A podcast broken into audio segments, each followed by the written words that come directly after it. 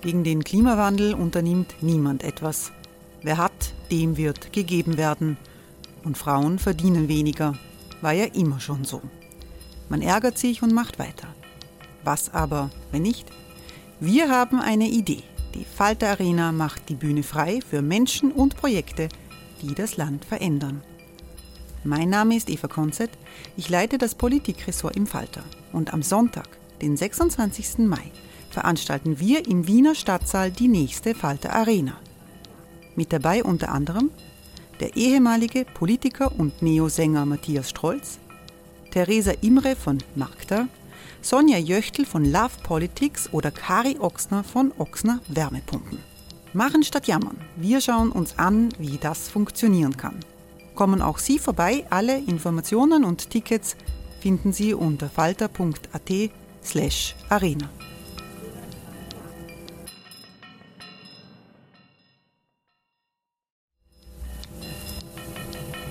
Falter-Podcasts werden durch Werbung unterstützt. Das hilft bei der Finanzierung unseres journalistischen Angebots.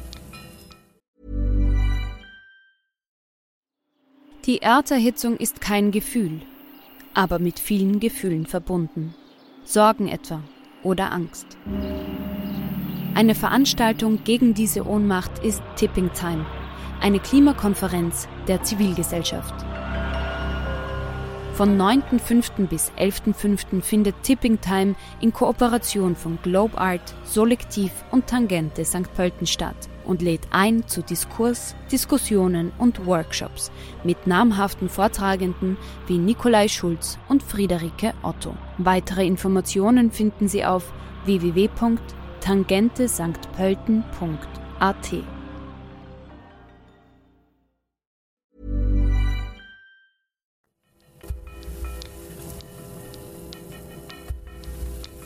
Falter Radio.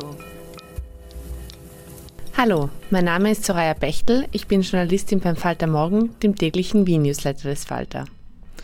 Ich weiß ja nicht, wie es Ihnen geht, aber ich blicke bei den aktuellen Wirtschaftsmeldungen nicht mehr durch.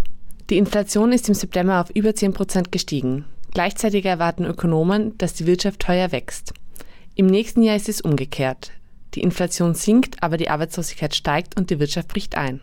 Was ist da los? Ich habe mich mit Josef Baumgartner, Ökonom und Inflationsexperte am Wirtschaftsforschungsinstitut BIFO getroffen und ihn gebeten, mir die Inflation zu erklären. Fangen wir mit den Basics an. Die Preise steigen, weil Putin in die Ukraine einmarschiert ist, oder? Die, die Preissteigerungen haben ja schon begonnen, äh, also stärkere Preissteigerungen im letzten Jahr, im, im, im Sommer eigentlich beginnend mit Frühjahr 21, ja, wo die Mineralölpreise äh, stärker gestiegen sind, äh, weil die Ölpreise äh, stark angezogen haben und das waren noch Effekte von der Pandemie her. Ja, also wir hatten in der Pandemie einen extrem starken Rückgang durch die Rezession in den Rohstoffpreisen, insbesondere Öl und auch äh, andere Energierohstoffe, aber dort nicht so stark. Äh, und dann hatten wir im Prinzip sozusagen, wie sich im Sommer, Herbst äh, 20 die Wirtschaft wieder begonnen hat zu erholen, ähm, hat eben dann auch äh, die Nachfrage nach diesen Energieprodukten, nach den Rohstoffen zugenommen und dann sind die Preise auch wieder angestiegen. Äh, aber die Produktion ist nicht in dem Ausmaß ausgeweitet worden, wie sich die, wie die Nachfrage angezogen hat. Ja? Also wir waren äh, im Frühjahr äh, 2021 bei den Rohölpreisen äh, schon auf deutlich über den Werten von vor der äh, Covid-Krise. Ähm, und also bei den Preisen, aber bei den Mengen noch nicht, ja, weil die Industrieproduktion hat stark angezogen, da war eine starke Nachfrage nach Rohöl äh, und die Förderländer, insbesondere die USA, haben äh, ihre Förderung bei weitem nicht in dem Ausmaß äh, an, ausgeweitet, wie man das in der Vergangenheit gesehen hat, wie das geschwankt hat mit Preissteigerungen. Ja. Dass nicht mehr Erdöl gefördert wurde, liegt daran, dass während der Pandemie die Nachfrage gesunken ist. Zahlreiche Energieunternehmen sind pleitegegangen. 2021 gab es in den USA etwa ein Drittel weniger Fracking-Unternehmen als noch vor der Pandemie. Aber das war nicht der alleinige Grund, warum die Preise gestiegen sind. Auch die OPEC hat weniger produziert. Und im Prinzip haben die gesehen, okay, äh, die Preise sind hoch und wenn wir äh, sozusagen einig sind in der Gruppe, dann können wir sozusagen die Preise hochhalten. Saudi-Arabien wollte äh, Einschränkungen in den Fördermengen, Russland wollte eine Ausweitung. Und dann hat Saudi-Arabien paradox interveniert und hat angekündigt, die Produktion auszuweiten. Genau das Gegenteil zu machen, was sie eigentlich wollten. Der Preis ist nach unten gegangen und mit März ist dann sozusagen sind die Informationen, Pandemie, wir gehen in eine globale Rezession und hat die Preise dann nochmal nach unten äh, äh, sozusagen äh, gebracht, weil die globale Nachfrage nach Energie zurückgegangen ist durch die eingeschränkte Industrieproduktion. Und das war sozusagen der Beginn äh, dieser äh, höheren äh, Inflation im Frühjahr 21, getrieben von den Ölpreisen und den Mineralölprodukten. Ja, und das war dann im Prinzip im Jahresverlauf 21 und dann auch noch ja, bis jetzt eigentlich in den Sommer 22 äh, waren die Mineralprodukte für sich genommen die stärkste Gruppe, die die Inflation getrieben hat. Und dann hatten wir aber auch schon Überwälzungseffekte von diesen äh, Rohstoffpreisen durch höhere Transportkosten, die dann auch auf im Prinzip alle anderen Waren äh, übergewälzt wurde. Und dann kam der 24. Februar. Russland startet einen völkerrechtswidrigen Angriffskrieg gegen die Ukraine. Russland ist im Prinzip der wichtigste Energieversorger für Europa gewesen. Äh, und wir waren auch der wichtigste Abnehmer. Und das sind eben bei allen drei großen äh, äh, Energierohstoffen, beim Erdöl, beim Erdgas und bei der Kohle. Und das hat im Prinzip dann im Folge des Ukraine-Kriegs eben dann bei all diesen Produkten nochmal eins draufgesetzt, dass die Energiepreise so stark angestiegen sind. Und zwar insbesondere in Europa. Als während Pandemie und Krieg nicht schon genug, steigt im Jahr 2021 auch noch die Nachfrage nach Erdgas. Viele Länder kämpfen mit Produktionsausfällen. In China brach die Kohleproduktion ein, Frankreich und Deutschland stellten Atommeiler ab und im Hitzesommer 2022 produzieren dann auch noch die Wasserkraftwerke weniger Strom. Aber was dann wirklich den Ausschlag gegeben hat, dass es steil und nachhaltig nach oben gegangen ist, war der Stopp von Gazprom in Europa einzulagern. Und mit dem Ukraine-Krieg hat es dann nochmal auch beim Erdgas sozusagen einen äh, Push nach oben gegeben. Das hat eben auch damit zu tun, also dass dann auch über äh, Sanktionen verhängt wurden, also für Kohle zum Beispiel, die wirkt schon, also dass wir keine russische Kohle in Europa mehr kaufen. Mit Mineralölprodukten wird mit Jahresende heuer kein russisches Öl mehr und keine verarbeiteten Mineralölprodukte mehr eingekauft. Und sukzessive hat Russland im heurigen Jahr die Gasversorgung äh, reduziert, insbesondere im Sommer dann mit diesen dauerhaften Wartungsarbeiten, äh, wo dann Nord Stream 1 abgeschaltet wurde äh, und, und auch die Jamalroute äh, sozusagen weniger Gas geliefert hat Richtung Polen und Deutschland. Also insgesamt sind wir in Europa in einer ersten starken äh, Energieabhängigkeit von Russland äh, und zweitens eben durch die geringere Versorgung sind in Europa die Energiepreise so stark angestiegen. Das Angebot sinkt und das, obwohl die Nachfrage steigt. Die Industrieöfen laufen seit zwei Jahren wieder auf Hochtouren. Aber warum stieg die Industrieproduktion mitten in der Pandemie? Da hat es durch die Pandemie auch eine Verschiebung in der Konsumstruktur der privaten Haushalte gegeben. Also hin zu Waren, vor allem dauerhaften Konsumgütern, die zu einem viel größeren Teil als, Dienst, äh, als Dienstleistungen importiert werden und auch äh, von Fernost importiert werden. Also sozusagen diese Verschiebung in der Nachfrage, und das war insbesondere auch in den USA extrem stark, wenn, also sozusagen im Homeoffice brauchen sie Equipment, eben Computer und zusätzlichen Bildschirm äh, und im, im Homeschooling dann eben für die Kinder Tablets oder, oder PCs. Äh, die Leute waren viel mehr zu Hause, haben im Prinzip gesehen, okay, ihre Wohnungen sind zum Teil so nicht mehr ganz so up to date und sondern diejenigen, die es leisten konnten, haben investiert auch eben in neue Wohnungseinrichtungen, in Haus und Garten, das ist gebunden oder im Freizeit, äh, was sie eben in der Pandemie machen konnten, Fahrräder und so weiter, die Klassiker, die man sozusagen x-mal schon gehört hat. Aber das ist sozusagen eine Verschiebung in der Konsumnachfrage. Die eben industriell produzierte Waren sind, ja, und die auch zum äh, sehr wesentlichen Teil auch in China, in Fernost produziert werden. Und damit ist dann auch die Nachfrage nach Transportkapazität enorm angestiegen. Ja? Und das hat sozusagen dann zur Folge gehabt, dass eben die Transportkosten, die Frachtkosten so stark angestiegen sind, weil es im Prinzip praktisch in der gesamten Lieferkette auch zu Kapazitäts, äh, sozusagen, wo man an die Kapazitätsgrenze gekommen ist und damit eben äh, diese Engpässe äh, schlagend wurden. Die Häfen sozusagen zu klein, ja, wenn sie, aber wenn sie einen neuen Hafen äh, erweitern wollen oder bauen wollen, also dauert das fünf Jahre oder so. Oder ein, ein, ein Containerschiff äh, zu bauen, dauert fünf Jahre. Ja. Ein Hafen wahrscheinlich mehr als fünf Jahre. Einen simplen Container zu bauen, bis das dann verfügbar ist, ist brauchen sie ein halbes Jahr. Ja? Also da war, ist man an die Kapazitätsgrenzen gekommen äh, und das hat die äh, Frachtkosten enorm in die Höhe getrieben. Und, und damit waren sozusagen äh, von dieser Seite her über die Rohstoffe, äh, über die Transportkosten, über die äh, engen äh, Kapazitäten bei den Lieferungen, äh, sozusagen das waren alles die Treiber äh, für die Preise nach oben.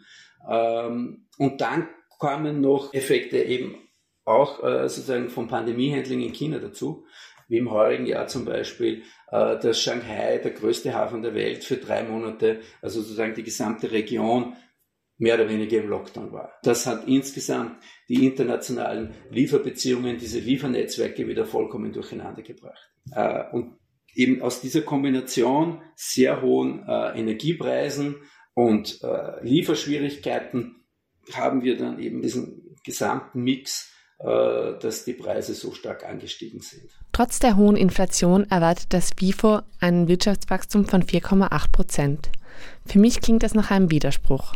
Hieß es nicht, wenn es der Wirtschaft gut geht, geht es uns allen gut? Ja, also im Prinzip sozusagen, wenn wir uns die Entwicklung oder die Zusammensetzung also der Inflation anschauen äh, im heurigen Jahr, dann ist wirklich der Hauptteil der direkte Energieeffekt. Das sind die Treibstoffkosten, das sind die äh, Haushaltsenergiekosten für Gas und Strom, Fernwärme. Dort sind wir noch nicht so quasi am Ende der Fahnenstange angelangt, weil wir, wenn wir uns die Entwicklungen, äh, die wir zu erwarten haben, auf Basis äh, der, der Preisentwicklung auf den äh, Futures-Märkten, also das heißt, das sind äh, Märkte, wo sie auf Termin für die Zukunft schon äh, ihren Strom einkaufen können. Das heißt, im Prinzip Kontrakte äh, abschließen können, dass sie schon für die Zukunft ihren Strom, den sie erst produzieren, schon jetzt anbieten können und auch als Nachfrage, und das sind in der Regel Großnachfrage, nicht kleine Haushalte, sondern wirklich im großen Stil,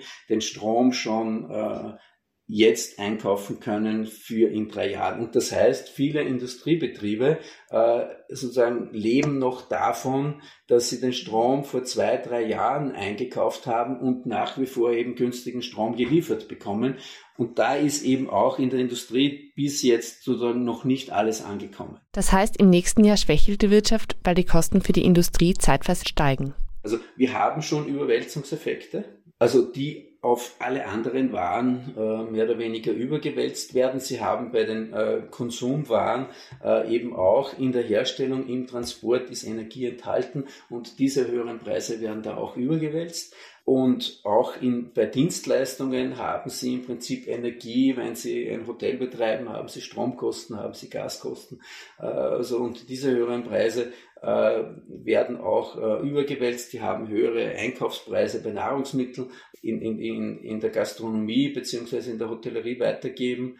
Äh, ja, und diese Prozesse finden haben schon stattgefunden, aber die werden noch weitergehen äh, im, im, nächsten Jahr. Wir erwarten, dass sich äh, bei den Energiepreisen jetzt am europäischen Großmarkt der, der Peak äh, Gas und Strom sollte nach der Winterheizsaison sein äh, und, und dann äh, die Preise äh, etwas zurückgehen. Aber für die Haushaltskunden wird es erst mit einer gewissen Verzögerung dann ankommen. Und das heißt, wir erwarten schon noch im nächsten Jahr, also dass es hier bei den Inflationsraten zumindest bis zu dem Sommer hin, also die Inflation äh, noch hoch bleibt. Entlastende Effekte im nächsten Jahr wird es geben im Bereich äh, der Mineralölprodukte.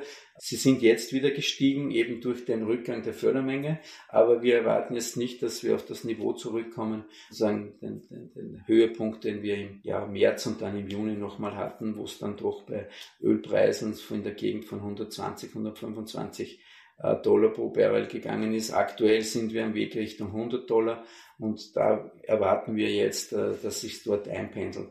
Außer die OPEC beschließt, nochmal die Fördermengen zu reduzieren, dann kann es natürlich nochmal weiter nach oben gehen. Und im nächsten Jahr erwarten Sie dann eine sechsprozentige Inflation. Aber sechs Prozent wovon? Wenn die Preise jetzt schon zehn Prozent teurer sind, kommen die sechs Prozent noch oben drauf? Dann sind wir ja bei 16 Prozent. Wenn ich es von dem äh, sozusagen davor äh, rechne, dann sind sozusagen kumuliert, ja, haben wir deutliche Preissteigerungen. Also zu den äh, Entwicklungen, die wir sozusagen hatten, sondern ist das ein, ein, ein nachhaltiger, eine nachhaltige Verschiebung des Preisniveaus. Ja? Also wir gehen davon aus, dass sich in den Folgejahren dann, äh, in den Jahren 24, 25 die Inflationsraten wieder abnehmen, aber dass die, äh, das Preisniveau hoch bleibt. Ja, also dass es nicht äh, zu Verbilligungen, also zumindest nicht äh, zu markanten Verbilligungen kommt, die insgesamt die, äh, das Preisniveau stark nach unten drücken. Ja. Dann werden wir nie wieder eine Melange unter 4 Euro trinken? Will ich mal davon ausgehen, ja, also insbesondere bei den äh, Preisen im Dienstleistungsbereich, das heißt in Restaurants, sagen die äh, reagieren auch immer ein bisschen äh, asymmetrisch. Dort ist aber der, das, das Problem auch äh, oder, oder die, die Entwicklung auch, dort haben sie eben nicht nur äh, die, die Preisentwicklung äh, von den äh, Inputs äh, der Produkte, die sie verkaufen, sondern sie haben eben auch die Entwicklung der Lohnkosten und die sozusagen über die Zeit einfach sukzessiv äh, zunehmen. Aktuell werden die Lohnerhöhungen verhandelt. Sie sollen die Inflation ausgleichen, aber die Verhandlungsbasis liegt bei 6 Prozent. Das reicht doch nicht. Naja, es kommt darauf an. Also die, die Gewerkschaften fordern jetzt 10,6. Mhm. Äh, wenn man jetzt äh, sich die Inflationsrate anschauen würde, die Inflation der, der zwölf Monate, bevor die Verhandlungen begonnen haben im September, das heißt September 2021 bis August äh, 22, dann wäre diese Inflationsrate 6,3 Prozent. Insgesamt die Gesamtwirtschaft äh, gehen wir mit einem äh, von einem leichten äh, Reallohnplus aus. Das heißt, das für nächstes Jahr. Mhm. Ja. Und was nächstes Jahr stark dazu kommt, was die Kaufkraft der Haushalte ein, äh, beeinflusst, äh, ist sozusagen, dass es das mehr Netto vom Brutto bleibt. Ja, durch die Steuersenkungen, die im nächsten Jahr im Prinzip äh, wirksam werden. Und die, der Ausgleich der kalten Progression ist nichts anderes als eigentlich eine Steuersenkung. Ja. Also die Steuerbelastung der Lohn- und Einkommensteuer, die geht zurück. Da erwarten wir für nächstes Jahr also das Löhne und Gehälter, also von den unselbstständig Beschäftigten, um ungefähr vier Prozentpunkte äh, sozusagen ansteigen dadurch. Ja. Das gleicht ungefähr den äh, Netto-Reallohnverlust 21, 22 aus. So. Dann können wir uns eigentlich gleich viel leisten wie früher. Ja, das Problem ist, das ist natürlich nicht so ganz gleich verteilt auf alle Haushalte. Also das ist oder, oder alle äh, Einkommen. Da muss man sich das äh, dann eben anschauen, wie dann die jeweiligen Lohnabschlüsse in den einzelnen Branchen dann wirklich ausschauen. Aber für einen durchschnittlichen Haushalt würde sich im Prinzip äh, sozusagen das dann so ergeben, äh, dass die Haushaltseinkommen netto eben steigen und wir gehen aber auch davon aus, dass das nicht alles oder nur ein Teil davon in den Konsum geht, sondern eben auch, also die Sparquote erhöht wird, eben um sagen, einen Polster zu haben für die Unsicherheiten, die vielleicht in den nächsten Jahren noch drohen. Hey Dave. Yeah, Randy. Since we founded Bombus, we've always said our socks, underwear and t-shirts are super soft. Any new ideas? Maybe sublimely soft. Or disgustingly cozy. Wait, what? I got it. Bombas. Absurdly comfortable essentials for yourself and for those facing homelessness. Because one purchased equals one donated. Wow, did we just write an ad? Yes. Bombas. Big comfort for everyone. Go to bombas.com slash ACAST and use code ACAST for 20% off your first purchase. Es heißt auch immer, dass sozial schlechter gestellte Menschen härter betroffen sind. Klar ist es für jemanden, der nur 900 Euro am Konto hat, schwieriger mit den höheren Preisen umzugehen. Aber betroffen sind eigentlich alle gleich, oder? Naja, das kann man so nicht sagen. Also sind alle mehr oder weniger betroffen und wir erleben alle einen Kaufkraftverlust. Die Frage ist aber, wie können wir damit umgehen und wie können wir das stemmen? Ja? Und wenn jemand äh, sozusagen bevor diese starke Teuerung äh, sozusagen begonnen hat, schon mehr oder weniger sein gesamtes Einkommen für Güter des täglichen Bedarfs oder für notwendige Güter ausgeben musste, um eben ein Dach über den Kopf zu haben, äh, um äh, Nahrungsmittel einkaufen zu können, um eben äh, seine oder ihre Wohnung heizen und äh, beleuchten zu können. Ja? Wenn da schon im Prinzip das meiste von, vom Einkommen dafür ähm, draufgegangen ist, also die haben es viel schwieriger, äh, mit die, diese Mehrbelastungen aus den höheren Preisen äh, zu stemmen. Ja, also weil, also in der Regel, wenn sie auch niedrige Einkommen haben, sind ihre Ersparnisse meist niedrig, weil sie in der Vergangenheit schon äh, sozusagen ihnen äh, wenig übrig geblieben ist. Und das ist bei Haushalten, äh, wenn wir jetzt die oberen zehn Prozent der äh, Einkommensverteilung hernehmen, ähm, also die sparen ungefähr 40 Prozent ihres laufenden Einkommens. Und da brauche ich meinen Konsum de facto gar nicht verändern. Ich spare etwas weniger. Okay, das ist für mich als erstens von der Entscheidung her und welche also Auswirkungen das auf mein tägliches Leben hat, ganz was anderes, als wenn ich in einer sehr prekären Situation bin, wo ich vorher schon äh, sozusagen knapp mit meinem äh, Haushaltsbudget ausgekommen bin und dann eben diese Preissteigerungen, ähm, also wo es dann wirklich äh, auch existenzbedrohend wird. Ja, also, und insofern ist sozusagen die Betroffenheit dann schon sehr ungleich verteilt. Ja. Und darum ist unsere Forderung eher in die Richtung, dass man eben Haushalte äh, in den äh, unteren Einkommensbereichen gezielt, gezielter unterstützt und weniger Maßnahmen eben äh, macht, äh, die sozusagen auf alle gehen, weil sich insgesamt das natürlich auch eine hohe Belastung ist für den öffentlichen Haushalt, also für die Budgets der, des Bundes und, und im Prinzip eben Haushalte in der, sagen wir jetzt mal, oberen Einkommenshälfte aus ihren Ersparnissen beziehungsweise aus ihrem laufenden Einkommen diese Teuerung stemmen können. Ja. Und da braucht es im Prinzip diese staatliche Unterstützung nicht. Ja. Die Neos kritisieren das Gießkannenprinzip der Regierungsmaßnahmen. Es würde die Inflation weiter befördern, wenn auch Reiche mehr Geld bekommen. Warum eigentlich? Bei den Lohnabschlüssen verstehe ich den Inflationseffekt ja. Die Unternehmen müssen schließlich höhere Löhne bezahlen und schlagen das auf den Preis. Wenn ich aber 500 Euro von der Regierung bekomme, kann ich sie einfach wieder verpulvern, oder?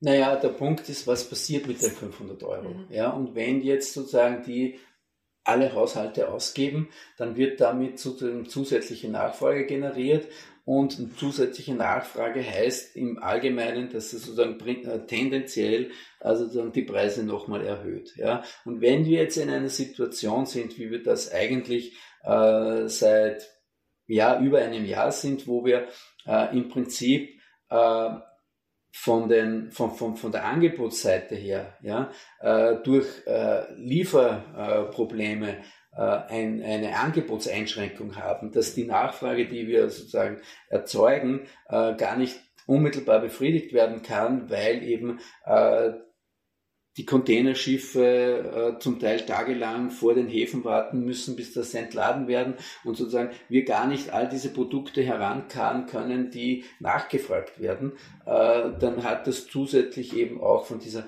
ähm, wenn ich sozusagen hier angebotsbeschränkt bin und die Nachfrage steigt, dann hat das eigentlich noch einen stärkeren ähm, Effekt, dass mhm. es die Preise tendenziell erhöhen kann. Ja. Aber insgesamt würden wir diesen Effekt ähm, als jetzt keinen Haupttreiber der Inflation sehen. Ja, also der Haupttreiber sind nach wie vor die Energiepreise. Die Strompreisbremse wirkt dagegen inflationsdämpfend. Könnte man nicht auch argumentieren, dass dann die Nachfrage nach Strom steigt, wenn der Preis niedrig ist? Naja, es ist in den Bereichen, äh, die im Prinzip sozusagen unter diesen 2900 Kilowattstunden äh, bleiben. Das sind im Prinzip kleine Haushalte, Single-Haushalte, Zwei-Personen-Haushalte in einer, ja, sozusagen Wohnung mit sozusagen normaler Größe, äh, die haben in der Regel einen Stromverbrauch, der unter den 2900 äh, Kilowattstunden ist. Und das war auch äh, eine Kritik von uns, dass sozusagen eben die Haushaltsgröße nicht berücksichtigt werden konnte. Also, und das ist uns auch klar, dass das im Prinzip sozusagen länger gedauert hätte, diese Daten zu matchen, ja. Aber es, sozusagen, es wäre zielgerichteter gewesen. Und ein zweiter Aspekt, den wir auch kritisiert haben, ist, dass nicht unterschieden wird, ob das eine Haupt, äh, sozusagen, ähm, eine, ähm, ein Hauptwohnsitz ist oder ob es ein Nebenwohnsitz ist. Ja? Und was gefördert wird, ist jetzt nicht ein, ein bestimmter Haushalt, sondern der Zählpunkt. Ja? Und wenn jemand aus welchen Gründen auch immer mehrere Zählpunkte in seinem Haushalt hat, dann wird das nicht zusammengenommen, sondern dann wird sozusagen der Zählpunkt gefördert. Und das sind dann schon ein paar Dinge, wo man sagt, okay, eigentlich ähm, macht das wenig Sinn. Das WIFO rechnet damit, dass die Arbeitslosigkeit im nächsten Jahr steigt. Warum? Können die Unternehmen wegen der schlechten wirtschaftlichen Lage ihre Mitarbeiter nicht mehr beschäftigen? Oder gehen sie Konkurs? Naja, wir gehen davon aus, also wir hatten im heurigen Jahr noch wirklich eine sehr günstige Konjunktur in der ersten äh, Jahreshälfte was wir aus den vorlaufenden Indikatoren und aus Unternehmensbefragungen sehen, äh, ist, äh, dass die äh, Industrieproduktion äh, zwar immer noch auf einem hohen Niveau, aber äh, schon leicht also zurückgeht. Äh, und da erwarten wir im nächsten Jahr und im, im vierten Quartal und, und im nächsten Jahr, also dass das insbesondere in der, in der Industrie äh, die, die Produktion zurückgenommen wird.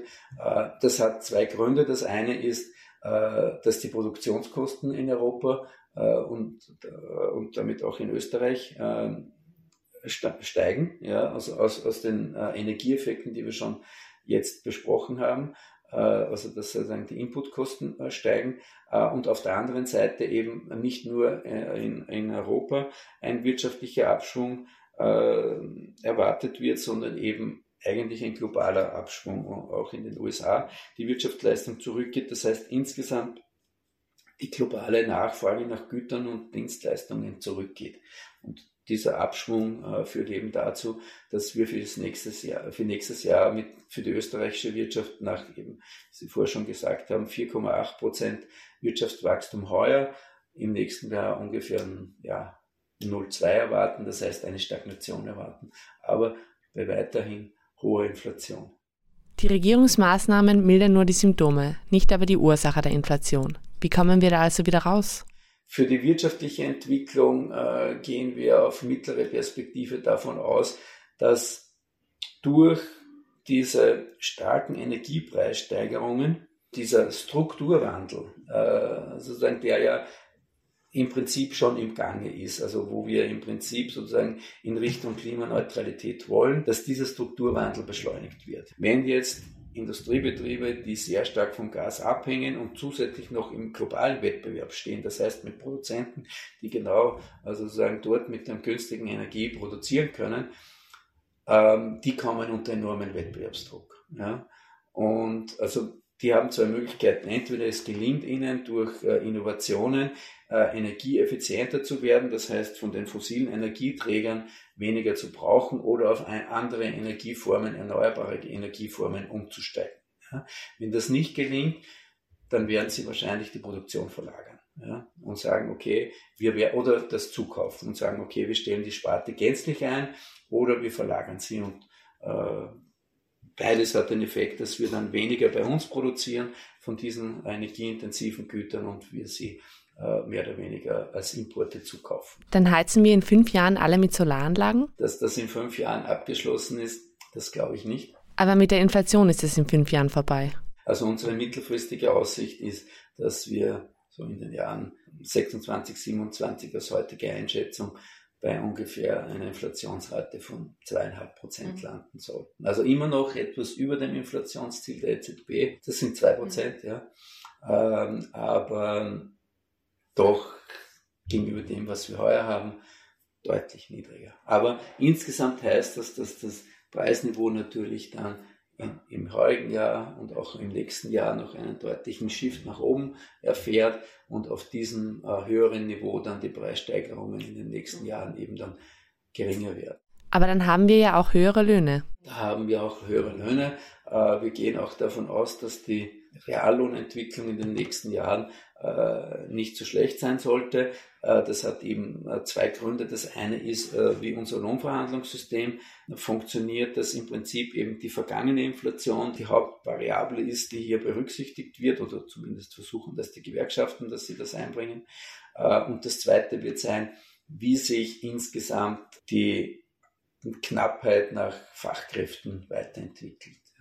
Aufgrund der Demografie ja, wird das sozusagen nachhaltig ein größeres Problem und darum wird auch dieser äh, Strukturwandel beziehungsweise dieser Konjunktureinbruch im nächsten Jahr, also die Arbeitslosenquote nicht so stark äh, also sozusagen nach oben äh, treiben, als wir das in den vergangenen Jahren hatten, wenn wir sozusagen praktisch eine Stagnation hatten in, der wirtschaftlichen Entwicklung, dass dann eben auch die Beschäftigung stark zurückgegangen ist und die Arbeitslosigkeit gestiegen ist. Das ist in der aktuellen Lage, wird das etwas dadurch abgedämpft, dass wir in der jetzigen Situation in vielen Bereichen, in vielen Betrieben, äh, die mehr Leute beschäftigen könnten, als sie äh, können, weil eben die, die Arbeitskräfte nicht zur Verfügung stehen. Und, und sozusagen, da gibt's noch sozusagen ein Reservoir an, an Jobs, äh, die ähm, bei der sich abkühlenden Konjunktur sozusagen dann trotzdem noch ähm, dazu führen, dass, ihr, dass es nicht so zu größeren Entlassungen kommt. Das war ein Gespräch mit Josef Baumgartner. Er ist Inflationsexperte am Wirtschaftsforschungsinstitut WIFO. Eine mehrteilige Serie, in der wir die Inflation erklären, erscheint diese Woche im Falter Morgen. Sie können den täglichen Newsletter kostenlos unter falter.at slash morgen abonnieren.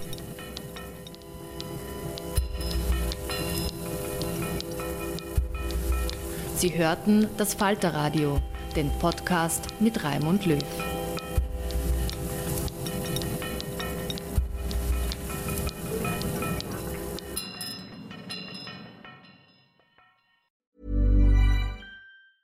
Small details are big surfaces. Tight corners are odd shapes.